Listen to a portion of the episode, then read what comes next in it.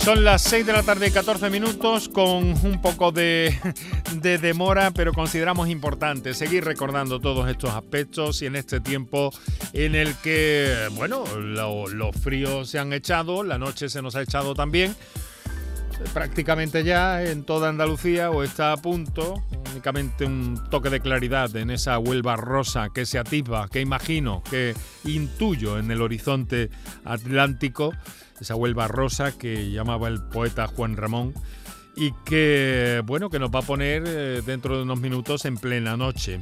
Pero nosotros buscando la claridad y, precisamente conocer, saber en qué trabajan los profesionales, qué les preocupa y cómo estamos en el argumento de este día en torno a los tratamientos y los retos de futuro que presenta el abordaje de las enfermedades oncológicas, que no tenemos miedo a decir cáncer, pero sí queremos hacer notar que son muchas las que existen y muy variadas. Y nosotros aquí lo que hacemos es rodearnos siempre de buenos especialistas, de los mejores, y por eso eh, quiero agradecer la presencia en el día de hoy en el programa. En primer término voy a saludar al doctor Antonio Rueda. Doctor, muy buenas tardes. Muy buenas tardes y gracias por la invitación. Jefe de Oncología del Hospital Regional de Málaga, del Hospital Virgen de la Victoria. Eh, presidente de la Sociedad Andaluza de Oncología Médica. Dígame inicialmente, doctor, luego entraremos en más asuntos. ¿Cómo estamos en Andalucía en el abordaje, en el tratamiento contra el cáncer en nuestra tierra a día de hoy? Pues estamos con los mismos estándares que los países occidentales en cuanto a disponibilidad de los mejores tratamientos, de la innovación tecnológica y de las cifras de curación de pacientes y de supervivencia en la media de lo que se consigue en el resto de países europeos y Estados Unidos. Es decir, eh, globalmente creo que estamos bastante bien. Miraremos al futuro también porque las perspectivas en el ámbito de la tecnología cada vez son más, eh, pues bueno, mm, impresionantes, me atrevo a decir, doctor, y eso lo saben ustedes bien, que están perfectamente al día de todo lo que va llegando y el reto que señalaban ustedes también en el Congreso de implementar, de hacer que esos tratamientos, que esas posibilidades lleguen cuanto antes a los pacientes. Por otra parte, quiero saludar al doctor Fernando Henao. Doctor, muy buenas tardes. Hola, buenas tardes. Muchísimas gracias por la invitación. Igualmente, muchísimas gracias por estar con nosotros. No tengo que presentarles porque se conocen ustedes bastante bien, ¿no? sí, así es. Eh, Fernando, um, bueno, el doctor Henao está, eh, trabaja en el Hospital Macarena de Sevilla, miembro también de la Sociedad Andaluza de Oncología Médica y está eh, volcado en el tema del cáncer de mama, de la oncología mamaria. Doctor, el cribado del cáncer de mama. ¿Está totalmente implementado? ¿Está toda la maquinaria fina, a punto o aún se puede mejorar incluso en eso tan deseado que es un cribado en una enfermedad como esta? Hombre, afortunadamente Andalucía cuenta con eh, un programa de diagnóstico precoz eh, muy implantado ya desde hace años y las mujeres en nuestra comunidad también son muy participativas en este programa con lo cual yo diría que le daría una nota de sobresaliente. Eh, siempre se puede mejorar porque afortunadamente están apareciendo eh, nuevos métodos de diagnóstico que, se, que podrían implementarse dentro del programa de diagnóstico precoz y también para aquellas pacientes que tengan un alto riesgo de, de cáncer de mama desarrollo, como puede ser cáncer de mama familiar, pueden mejorarse todavía aún más las técnicas de screening.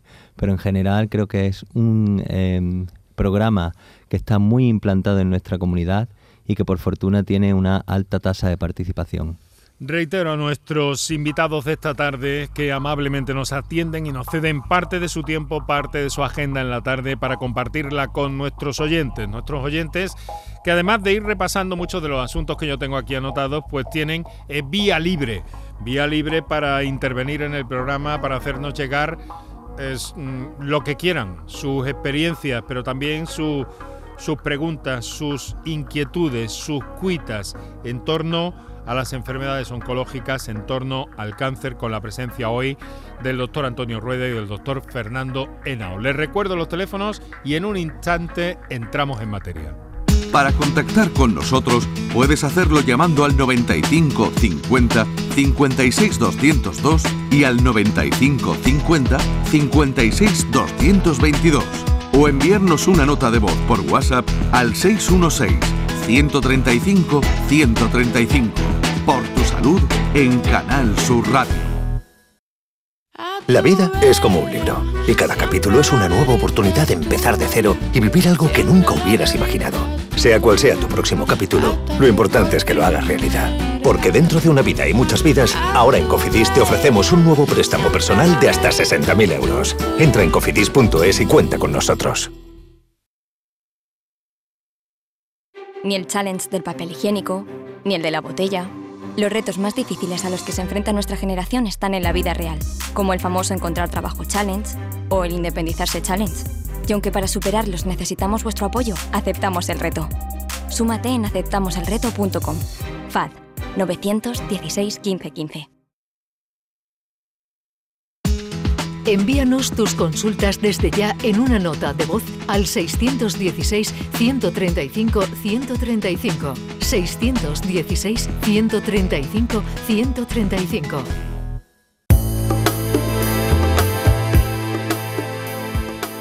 Son las 6 de la tarde y 20 minutos en este momento. Quiero saludar, eh, me gusta hacerlo a todos aquellos oyentes de Canal Sur Radio que nos sintonizan a través del formato de radio convencional durante la redifusión de este programa. Por supuesto, los del directo estáis eh, eh, saludados y a todos aquellos que lo hacen a través de las redes sociales, el podcast o la propia aplicación de Canal Sur Radio que os aseguro que es magnífica y que os permite escuchar este programa a cualquier hora del día, de la noche y en cualquier parte del mundo, en cualquier parte del planeta. Además, eh, recordaros que luego me riñe Kiko que tenéis en Twitter eh, también acceso a los sonidos del programa y a toda la información en Twitter en arroba por tu salud y también en facebook.com barra por tu salud. Si nos seguís tanto en una como en otra red social, pues estáis al tanto de todo lo que abordamos cada tarde aquí en el programa.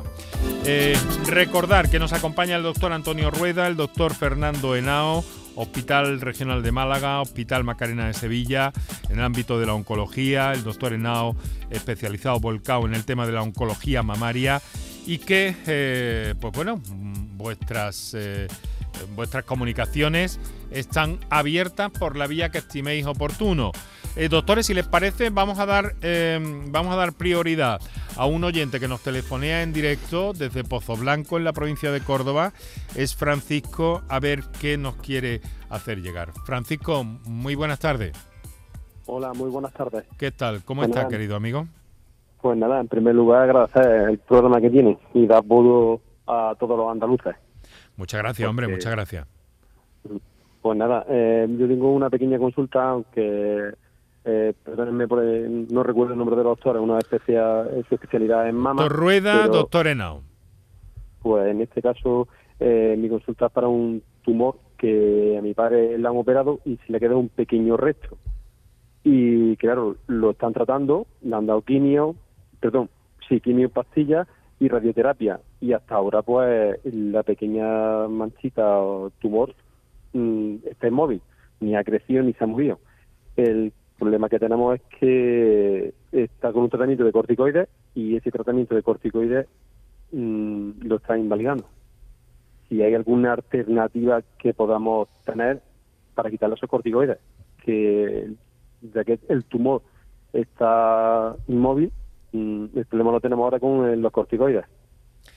Me van a permitir, me va a permitir Francisco y me van a permitir los oyentes que haga una observación. Nuestro programa no es una consulta en el sentido estricto y menos ah. en, una enfermedad con, la complejidad eh, que supone eh, un cáncer y además con la cantidad de documentación eh, que es necesario mm, acumular para, para, llegar a una valoración. De todas formas, Francisco, nuestros especialistas amablemente se prestan a orientarnos de alguna manera o a orientaros a vosotros de alguna manera en cuanto a todo esto. Lo digo también eh, para que los doctores eh, sepan, en fin, que, que, comprendemos esta situación y al mismo tiempo la inquietud de, Francisco. Claro.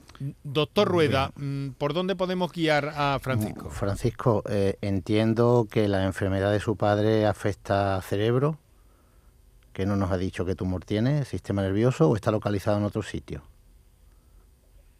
No, eh, mi padre no sabría decirle, ahora mismo estoy un poquito nervioso y no sabría decirle. Mi padre no tiene, está perfectamente. tuvo una intervención, le retiraron la mayor parte sí, y se pero, un pequeño resto. Sí, perdone Francisco, eh, siéntase tranquilo, esté como esté como en casa, que de verdad que esta casa, que esta casa, que Canal Sur Radio, Radio Pública y por tanto vuestra desde el minuto uno. Pero díganos, eh, ¿dónde se le detectó ese tumor? En el lado derecho, eh, a la altura de la oreja. De acuerdo, asumimos que es, un, es una lesión del sistema nervioso. En este caso, eh, para retirar los corticoides, lo primero que, debemos saber todos es que hay que hacerlo muy despacio. Los corticoides se administran para, para controlar el acúmulo de líquido a nivel cerebral que provocan primero el tumor y luego cuando el tumor ha mejorado lo provocan los tratamientos. Lo que hay que hacer en este caso es comprobar que eh, ese edema cerebral provocado por los tratamientos está disminuyendo y una vez comprobado que ese, que ese edema cerebral está disminuyendo, que normalmente se hace mediante estudios de imagen, TAC o resonancia magnética, hay que ir retirando los corticoides poco a poco. En este sentido, a veces es necesario dos, tres, cuatro meses para retirar los corticoides totalmente, porque si se hace muy deprisa, el edema cerebral puede volver y pueden aparecer síntomas como dolores de cabeza y, otros síntomas más molestos como pueden ser incluso convulsiones. Por tanto, es muy importante primero que el doctor que lleva a su padre eh, compruebe que el edema cerebral está controlado y a, y a, partir de ahí disminuir los corticoides muy lentamente. Pero eso se puede hacer. Lo que ocurre es que suele, desde fin de tratamiento hasta que se empiecen a bajar los corticoides, a veces pasan algunas semanas. Francisco, mucho ánimo. Vale, muchas gracias. ¿eh? Mucho ánimo. Muchas gracias, y mucho ánimo y un saludo. ¿Cómo se llama su padre, Francisco? Eh, Paco. Paco, bueno, pues le enviamos desde aquí, si nos está escuchando y si no se lo transmite de nuestra parte, un fuerte abrazo y nuestros mejores deseos, ¿vale? Vale, muchísimas gracias. Un fuerte abrazo, Francisco. Bueno, doctores, eh, estamos viendo una de las, eh, una de las complicaciones que tienen los tratamientos contra, contra el cáncer en algunas ocasiones esos efectos secundarios. No obstante, en ese sentido, sí que se ha avanzado también notabilísimamente en los últimos tiempos, ¿no? Mm, le traslado la pregunta al doctor Henao. Sí, afortunadamente con la aparición de los tratamientos personalizados y dirigidos, pues la tasa de efectos secundarios eh, ha disminuido notablemente. Pero también es verdad que quizás más que haya disminuido es que ha cambiado un poco el perfil de toxicidad, ¿no? porque eh, previamente teníamos una toxicidad que era muy relacionada con la quimioterapia. Ojo, no quiero decir eh, aquí que la quimioterapia haya desaparecido, al revés, eh, sigue siendo un pilar fundamental en el tratamiento del cáncer. Pero sí que es verdad que los tratamientos dirigidos han mejorado lo que es el perfil de toxicidad de la quimioterapia convencional. Luego tenemos otros tipos de toxicidades, como puede ser la inmunoterapia, que tiene toxicidades inmunorelacionadas. Y para eso todos los médicos que aplicamos tratamientos con inmunoterapia debemos estar eh, muy bien formados y eh, conocer perfectamente lo que tenemos entre manos, puesto que eh, existen enfermedades tremendamente importantes que pueden ser secundarias a los tratamientos de inmunoterapia. Creo que el doctor Rueda estará completamente de acuerdo en este aspecto. A ver, doctor Rueda el, perfil de toxicidad ha cambiado, eh, como acaba de decir doctor Henao. La toxicidad que tenemos ahora impacta menos en la calidad de vida del paciente, pero si no es detectada y tratada a tiempo puede ser tan peligrosa o más que la toxicidad de la que, de la que estábamos acostumbrados con la quimioterapia. Es fundamental que el facultativo que aplique un tratamiento con inmunoterapia o aplique un tratamiento con una terapia dirigida basada en la oncología de precisión esté muy bien entrenado, conozca muy bien esos efectos secundarios para detectarlos cuando empiezan a aparecer, que cuando es más fácil de tratar y controlarlos para que el paciente no corra peligro y lo más importante, no tenga que abandonar el tratamiento y por tanto el beneficio contra el cáncer. También es cierto que en la propia, eh, en la propia quimioterapia que ha señalado muy claramente el doctor Henao que, sigue utilizándose, pero también con, con, avances y registros y opciones nuevas eh, mucho mejores que hace, hace pocos años prácticamente, ¿no? a la quimioterapia actual, bueno, pues no tiene nada que ver con la que, con la que estábamos investigando hace años.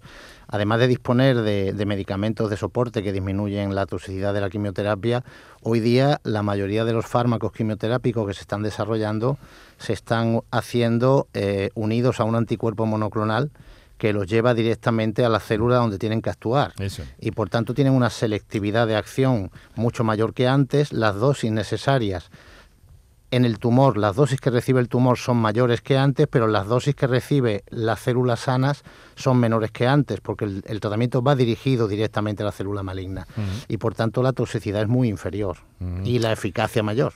Bueno, ahora mm, vamos a aclarar un poco todo eso porque tengo conceptos como el de inmunoterapia, como el de esos tratamientos personalizados, dirigidos, de precisión, de los que ustedes hablan y que me, gustaría que, no, que nos eh, refirieran, que nos comentaran eh, con todo detalle. Pero vamos a recordar, son las 6 de la tarde y 30 minutos, estás escuchando Canal Sur Radio, esto es por tu salud, cuáles son las vías que tienes disponibles para intervenir en el programa a propósito de el tema del cáncer que estamos abordando hoy en el programa. Hemos tomado como referencia que nuestros especialistas, que siempre tienen los datos frescos, pero quizá aún más frescos porque eh, acaba de desarrollarse este fin de semana en Málaga el Congreso de una sociedad científica que es nuestra Sociedad Andaluza de Oncología Médica. Estos son los teléfonos. Para contactar con nosotros puedes hacerlo llamando al 95 50 56 202 y al 95 50 56 222 o enviarnos una nota de voz por WhatsApp al 616 135 135 por salud en Canal Sur Radio. A ver, em, escuchamos hablar de inmunoterapia, eh, doctor Enao, y a mí inmunoterapia nos suena básicamente, inicialmente nos suena a vacuna, ¿no? Pero entonces, mm, mm, ¿de qué estamos hablando cuando hablamos de inmunoterapia en el ámbito de las enfermedades oncológicas, en el ámbito del tratamiento del cáncer? Bueno, efectivamente, inmunoterapia hay varios tipos, ¿no? Lo que nos vamos a centrar es fundamentalmente en la aparición de los nuevos agentes inmunoterápicos en el tratamiento del cáncer y un poco para que lo entienda la población, intentar explicarlo de la manera más sencilla posible. El tratamiento de inmunoterapia lo que consiste es que en nuestras propias células, eh, digamos, del, del sistema inmune nuestra, reconozcan el tumor como un agente extraño que no debe de estar en nuestro organismo y sean ellas mismas las que se encarguen de destruir esa eh, enfermedad eh, tumoral. Esto sería, bueno, lógicamente eh, un resumen a grandes rasgos para que se entienda desde el punto de vista poblacional lo que sería el contexto de inmunoterapia actual. Ah, obviamente hay más modelos de inmunoterapia, pero esto es lo que estamos utilizando en el día a día en nuestros centros y los grandes avances se están consiguiendo bueno, ya en melanoma, que lleva ya varios años implantado, cáncer de pulmón, carcinoma de cabeza y cuello, tumores digestivos, cada vez en más tipos de tumores estamos consiguiendo avances. Doctor eh, y además hay, em, pues bueno, en algunas ocasiones hemos, hemos ido viendo cómo realmente si había un concepto un poco más cercano al de vacuna, El, cáncer del cuello de cervix y algunos otros que se están hablando, que se están innovando, que ahí sí casi que entraríamos en un direct, en, un, en una idea mucho más directa o mucho más parecida a la vacuna tradicional, de algún modo, ¿no? ¿Esto va a ser posible? ¿Lo es ya? ¿Va, va a seguir en esta línea? ¿Puede seguir en esta línea la investigación? Bueno, de prevención, de hecho, bueno, la noticia del fin de semana, de esta semana pasada, eh, fundamentalmente, ha sido el inicio de un ensayo en fase 1. Fase 1 es una eh, situación muy inicial de, desarrollo en pacientes con cáncer de mama triple negativo, con una vacuna que va dirigida frente a una proteína que se excreta habitualmente en, leche, en la leche materna, luego ya en las células sanas, cuando la mujer ya ha terminado la lactancia, no se expresa y que está expresada también el cáncer de mama triple negativo. Esta proteína se llama alfa-lactoalbúmina. Mm. Lo que se está eh, investigando, desarrollando, es la posibilidad de eh, una vacuna que reconozca esta alfa-lactoalbúmina y antes de que inicie el cáncer de mama triple negativo, pues pueda eliminarse y no desarrollarse la enfermedad. Como digo, todo esto es investigación, todo esto es algo que está en fases muy iniciales, pero que puede que en un futuro, y ojalá sea así, pues nos llene de optimismo y de, esperanza. Doctores, cuando quieran ustedes intervenir, no tengan por qué pensar que yo siempre voy a estar moderando. Si quieren añadir o apostillar o añadir o, discutir, discutir científicamente cualquier asunto, lo hacen con toda tranquilidad, por favor. Eh, eh, Enrique, en el tema de las vacunas también es importante destacar su, aspecto terapéutico, no solo su aspecto preventivo. Efectivamente. Eh, por ejemplo, en Málaga tenemos un ensayo clínico con una vacuna que era la vamos a llamarla la, la, precursora de la vacuna del COVID de, de Pfizer BioNTech, que es una copia de esta vacuna contra el cáncer que va dirigida contra el virus, contra tumores desarrollados por infección del virus del papiloma humano.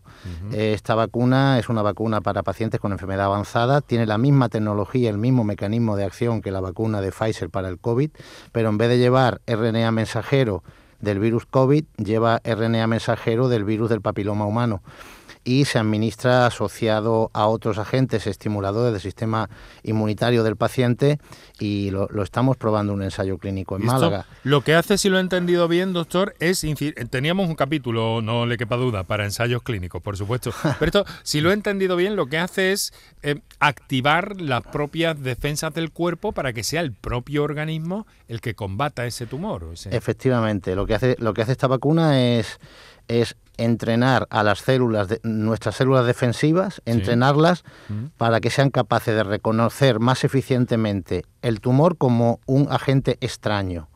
Y luego el otro fármaco que se administra a la vez lo que hace es estimular, una vez generada esa respuesta inmune, hacerla más potente. Y esperamos resultados, buenos resultados con estos fármacos. La verdad es que los preliminares son bastante buenos. Son esperanzadores, ¿no? Sí. Bueno, pues vamos a estar muy atentos a eso. Como usted sabe, en este programa pues estamos absolutamente pendientes de todo eso. Eh, por cierto, es que eh, mm, em, vamos, a, vamos a atender una llamada, una, una oyente que nos, que nos telefonea en este momento desde Sevilla. Es Ana. Ana, buenas tardes. Sí, buenas tardes. Hola. ¿Qué tal? ¿Cómo está? Bien. Eh, bueno, eh, quería hacer una pregunta. Bueno, primero agradecerles por el programa, que es sumamente interesante e informativo para todos los que tenemos algún familiar, desgraciadamente, con, con un tipo de cáncer. Y mi pregunta era relativa a qué sabemos o si hay algún avance respecto al diagnóstico de cáncer de llamado glioma difuso de línea media, talámico derecho, mutación histórica 3K27 ustedes como expertos, no sé, ¿tienen alguna posible novedad acerca de este tipo de tumor que por lo visto es tan agresivo? A ver, eh, doctores, ¿podemos orientar a nuestra mm, oyente? No, no, tenemos ahora mismo ninguna novedad que esté cercana a ser implantada como tratamiento asistencial. Este tumor eh, es un tumor que tiene la característica de, de afectar de forma difusa varias zonas de, de, la, de, la, base del cerebro, del tejido nervioso, y es muy difícil de tratar porque no se puede estirpar y tampoco se puede eh, tratar con radioterapia de una forma completa. Tenemos tratamientos para ir frenando el crecimiento y la evolución de, esta enfermedad, pero tratamientos definitivamente curativos ahora mismo no, disponemos de ellos. Esperemos que pronto pues sobre esa mutación específica que tiene esta enfermedad pudiera aparecer un agente que pudiera bloquear el desarrollo biológico y conseguir suprimir el crecimiento tumoral. Entonces, de momento, más bien se puede ralentizar, ¿no? Digamos, con el tratamiento. Se puede ralentizar con el tratamiento combinando, según la, según la localización de las lesiones, combinando tratamiento con radioterapia. En algunos momentos puede ser necesario, si, si alguna zona concreta está dando síntomas, incluso una cirugía, y con, y con fármacos, con fármacos quimioterápicos que atraviesan la membrana em, hematoencefálica, es decir, que pasan al cerebro y que consiguen enlentecer el crecimiento de estas células. Podemos intentar cronificar la enfermedad, desde luego.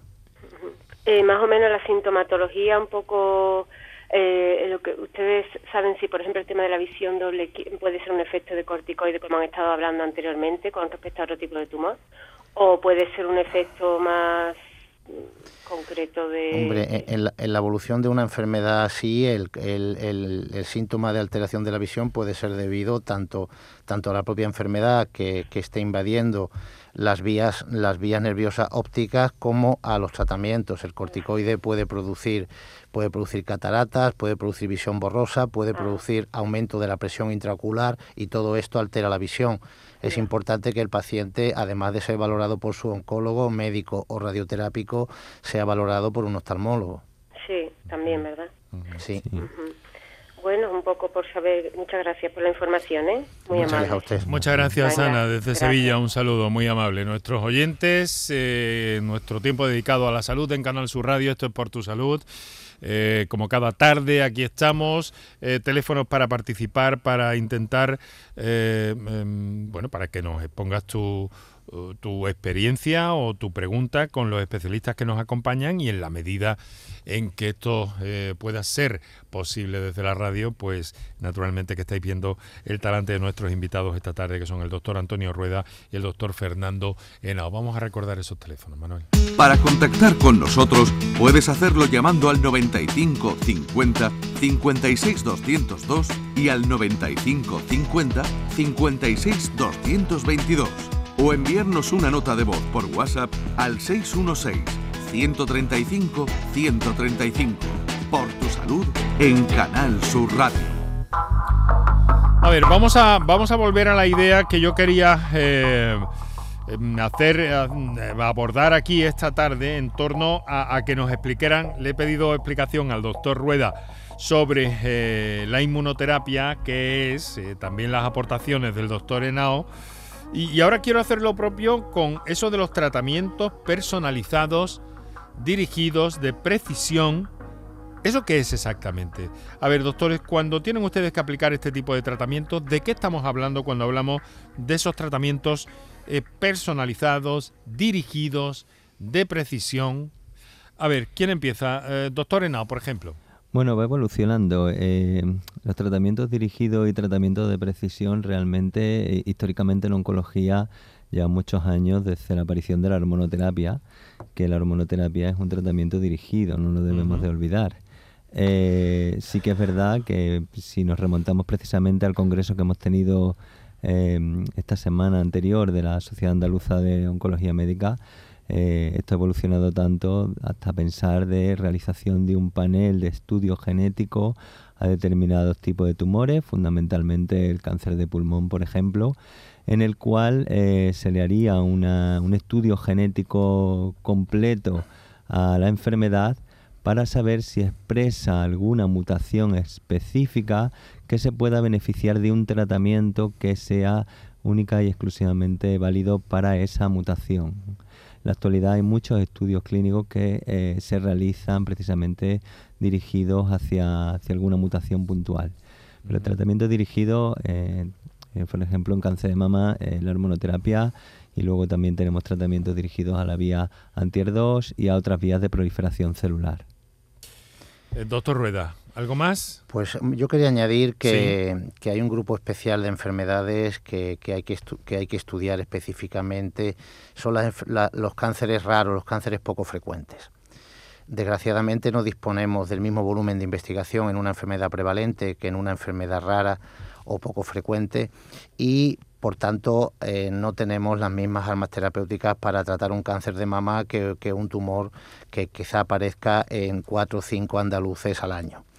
Pero curiosamente, estos tumores raros a veces comparten mutaciones que tienen tumores más frecuentes y aplicando tratamientos para, para esas mutaciones específicas podemos conseguir eh, frenar estos tumores infrecuentes.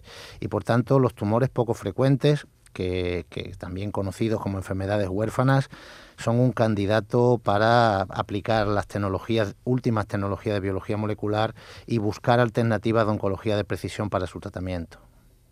Vamos a escuchar otra comunicación que nos ha llegado en este caso vía notas de voz de WhatsApp. Os recuerdo el 616 135 135. Adelante.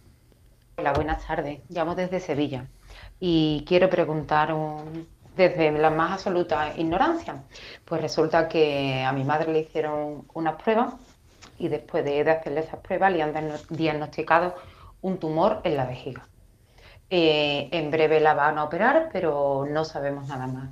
No sé qué implica la palabra tumor. Siempre implica que sea malo. Después de esta operación qué pasará. No sé si alguno de los dos doctores puede darme algo de luz frente al tema. Muchísimas gracias y muchísimas gracias por vuestro programa. Un saludo, buenas tardes. Muchas gracias a usted por su llamada, por su confianza. No sé, em, pues bueno, hasta qué punto, pero claro, es eh, normal también la, la inquietud de, nuestra oyente. población. Bueno, eh, un tumor eh, no tiene por qué significar siempre que sea maligno. Hay tumores benignos también. De hecho, en vejiga podríamos estar hablando también de un papiloma intravesical. Entonces, bueno, aquí lo que es muy importante es que siempre eh, el paciente en cuestión eh, sea muy abierto con el, profesional sanitario que le trata, en este caso muy probablemente eh, sea un urólogo o una uróloga, y hable abiertamente sobre lo que tiene y qué, opciones terapéuticas tiene para, la enfermedad que está en diagnóstico. ¿Algún apunte más, eh, doctor Rueda? Bueno, entiendo, entiendo que bueno que, le han detectado una lesión dentro de la vejiga, posiblemente porque ha tenido algo de sangre en la orina. Y ahora el paso siguiente es que el urólogo, eh, a través de, un, de una sonda introducida por la uretra, mm, estirpe, eh, reseque intravesicalmente esa lesión. Es una cirugía relativamente sencilla. Hasta que esa lesión resecada no se, no se analice en el laboratorio de anatomía patológica no podemos saber la repercusión de la enfermedad. Como dice el doctor Ena, puede ser algo prácticamente benigno que tenga muy poca repercusión para la paciente, más allá de revisiones semestrales o anuales, o puede ser un tumor maligno de vejiga que requiera tratamientos más agresivos pero primero hay que dar ese paso. Bueno, pues todavía tenemos eh, oyentes en cartera que vamos a escuchar dentro de unos minutos y también quiero hablar, eh, pues bueno, de, esos programas de cribado, hemos comentado al principio, eh, pues un poco en torno al cáncer de colon, en torno al cáncer de mama y ya saben que los neumólogos y oncólogos eh, y cirujanos eh, torácicos están hablando también cada vez con más insistencia. Lo han hecho también este fin de semana en el Congreso de la SEPAR, por cierto, de los programas de cribado posibles, consideran, para el cáncer de pulmón, que es una, una mm, enfermedad eh, compleja. donde se ha avanzado mucho en los tratamientos y en la calidad de vida de las personas, pero donde eh, echan de menos programas de cribado de cáncer de pulmón. Les voy a preguntar por todo eso enseguida, sobre todo y especialmente al doctor Rueda, como responsable, como presidente de la asociación, de la Sociedad, perdón, Andaluza de Oncología Médica. Va a ser en un instante, unos minutos para nuestros anunciantes y seguimos. Canal Sur te cuida. Por tu salud con Enrique Jesús Moreno. ¿Existe algo más valioso que el tiempo? Pues no. Por eso, esta Black Week Hyundai te lo regala. Porque si compras un Hyundai te ahorras muchos meses de espera para tener tu coche. Black Week de Hyundai. Lo quieres, lo tienes. Condiciones especiales para unidades en stock. Más información en hyundai.es. Sevilla. Canal Sur Radio. ¿Sabes que en Concesur Dos Hermanas te regalan la luz de emergencia V16 homologada? Ven a realizar el mantenimiento de tu Mercedes-Benz y llévatela totalmente gratis hasta el 31 de diciembre. Infórmate en nuestro taller autorizado Mercedes-Benz de Concesur Dos Hermanas o llamando al teléfono 955-634-400 marcando la opción de cita previa. Bienvenidos a Sacaba. Mil metros de electrodomésticos con primeras marcas. Grupos Whirlpool, Bosch y Electrolux. Gran oferta hasta fin de existencias en Sacaba. Lavadora secadora por 299 euros. Sí, sí, lavadora secadora por solo 299 euros. Y solo hasta fin de existencias. Solo tú y Sacaba. Tu tienda de electrodomésticos en el Polígono Store en calle nivel 23. Sacaba. Quienes cultivamos el olivar aseguramos nuestros vehículos, nuestras casas, nuestra salud, pero a veces olvidamos asegurar el fruto de nuestro trabajo. Este año no olvides asegurar tu cosecha de aceituna con las ayudas para seguros agrarios de la Junta de Andalucía. En el olivar trabaja sobre seguro. Infórmate en tu aseguradora. Campaña de información cofinanciada con FEADER. Junta de Andalucía. En cofidis.es puedes solicitar cómodamente hasta 60.000 euros, 100% online y sin cambiar de banco. Cofidis, cuenta con nosotros. Por tu salud, escucha Canal Sur Radio. 11 minutos los que tenemos hasta las 7 eh, de la tarde, eh, noche prácticamente cerrada ya en toda Andalucía, temperatura todavía podemos decir que templada, no han llegado los fríos, sí, alguna zona especialmente, alguien puede estar diciendo en este momento que no han llegado los fríos y hay quien esté arrecido en este momento, pero en fin, todavía tiene que, tiene que bajar un poco más la, la temperatura. Bueno, eh, vamos a atender una comunicación que nos llega. Quiero hablar de esos asuntos que he apuntado eh, antes de la publicidad eh, para nuestros especialistas de esta tarde. Les recuerdo el doctor Antonio Rueda, el doctor Fernando Henao, en torno a la Sociedad Andaluza de Oncología Médica y, cada uno con sus responsabilidades. El primero como jefe de oncología en el Hospital Regional de Málaga y Virgen de la Victoria y el segundo especialista en oncología mamaria, en cáncer de mama, en el Hospital Macarena de Sevilla, donde también eh, se lleva trabajando muchísimo y muy bien sobre, sobre este cáncer. Ahora lo que vamos a hacer es saludar a una oyente que nos ha mm, telefoneado desde Almería, que yo quiero siempre dar la máxima prioridad posible. María, Almería, muy buenas tardes. Hola, buenas tardes. ¿Qué tal? Me alegro mucho de, oírlo. Yo ya llamé el día 18 cuando hubo otro programa de cáncer. Sí. Lo que pasa es que soy una persona que me gusta informarme de todo lo que pasa en la vida. Y, resulta que yo ahora, a los 30 años de operar de cáncer de útero, un melanoma en una pierna y los ganglios de la ingle, pues me han operado de las dos mamas de cáncer y las filas. ¿Me escucha? Atentamente, atentamente y con cariño, María. Muy bien. Pues me han puesto 15 radiaciones. Y ahora me han mandado un tratamiento de unas pastillitas chiquiticas para 5 años y quisiera preguntarle al doctor si eso es normal o no es normal. Porque me duelen mucho los brazos de, los codos para arriba y la doctora que me está viendo dice que eso es normal. No lo sé. María, ah, soy Fernando Henao. Mira, eh, entiendo bueno que le han operado de un cáncer de mama. Eh, sí, de los dos pechos. Sí, y han iniciado un tratamiento con eh, las pastillas que usted dice pequeñas, eh, un tratamiento con hormonoterapia, que habitualmente se indican durante cinco años, como bien le han comentado. Cinco años, sí. Eso es, como cualquier medicación que usamos en general en medicina, desde una mm. aspirina hasta un omeprazol, eh, todas pueden tener efectos secundarios. Uno de los efectos secundarios más importantes del tratamiento hormonal del cáncer de mama suelen ser los dolores articulares que es mm. muy probable lo que le esté pasando a usted. Mm.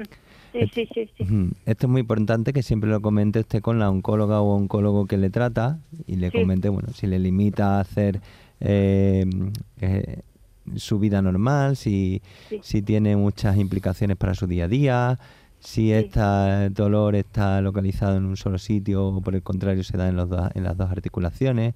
Pero es algo que, lo vemos solamente son los brazos, los dos brazos. Los dos sí en los dos lados, ¿no? Suele ser, suele ser lo, habitual. Sí. Entonces, bueno, si le limita mucho 15, es... 15, 30 mm. años, y qué casualidad los 30 años volver para atrás otra vez, mm. eso me tiene un poco mm, desquiciada de los nervios, porque yo me encontraba muy bien, muy bien, muy bien, y ahora resulta los dos pechos y los ganglios de la, de la fila, pues, pues yo no lo sé, no lo sé. Sí, puede ocurrir que a veces una misma persona desarrolle varios tipos de tumor. ¿Qué es lo que le habrá ocurrido a usted? Sí, sí.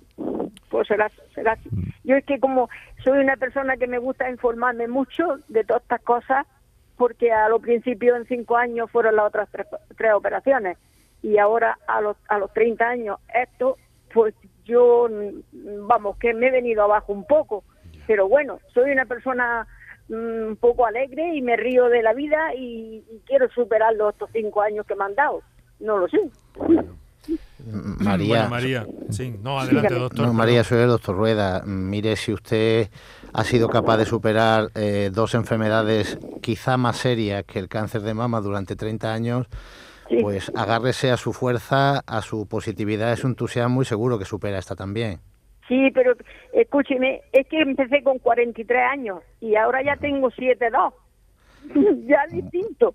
Bueno, pues son, se, se, agarre usted a las prioridades de las personas de 7-2 y, a seguir, y a seguir luchando.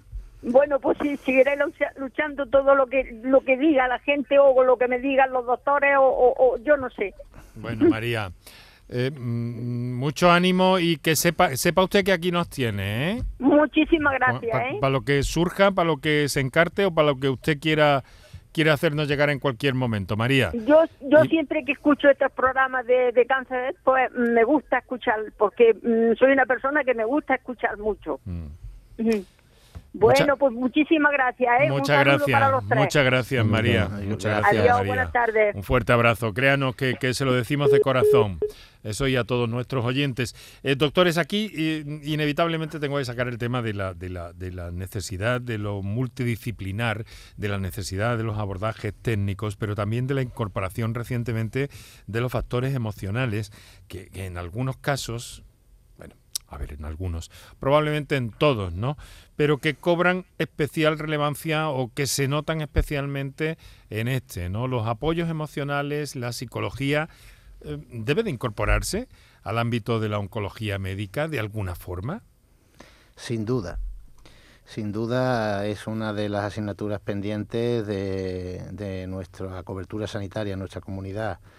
Eh, el abordaje psico-oncológico del paciente con cáncer está en manos de, organizaciones no gubernamentales y de la filantropía de los ciudadanos que aportan que aportan pues profesionales de este perfil a los hospitales andaluces. Muy pocos hospitales andaluces tienen psico-oncólogos en plantilla del propio hospital, aunque disponemos de psico-oncólogos, como decía, eh, que son bueno, pues financiados desde diferentes organizaciones no, gubernamentales. Y este aspecto es fundamental porque el abordaje contra la enfermedad, sobre todo si además de un psicooncólogo tienes un apoyo de voluntarios que ya han pasado por el problema que estás pasando tú, ayuda a, seguir adelante con mucha mayor ilusión, energía y ganas, sin ninguna duda. Doctor Henao.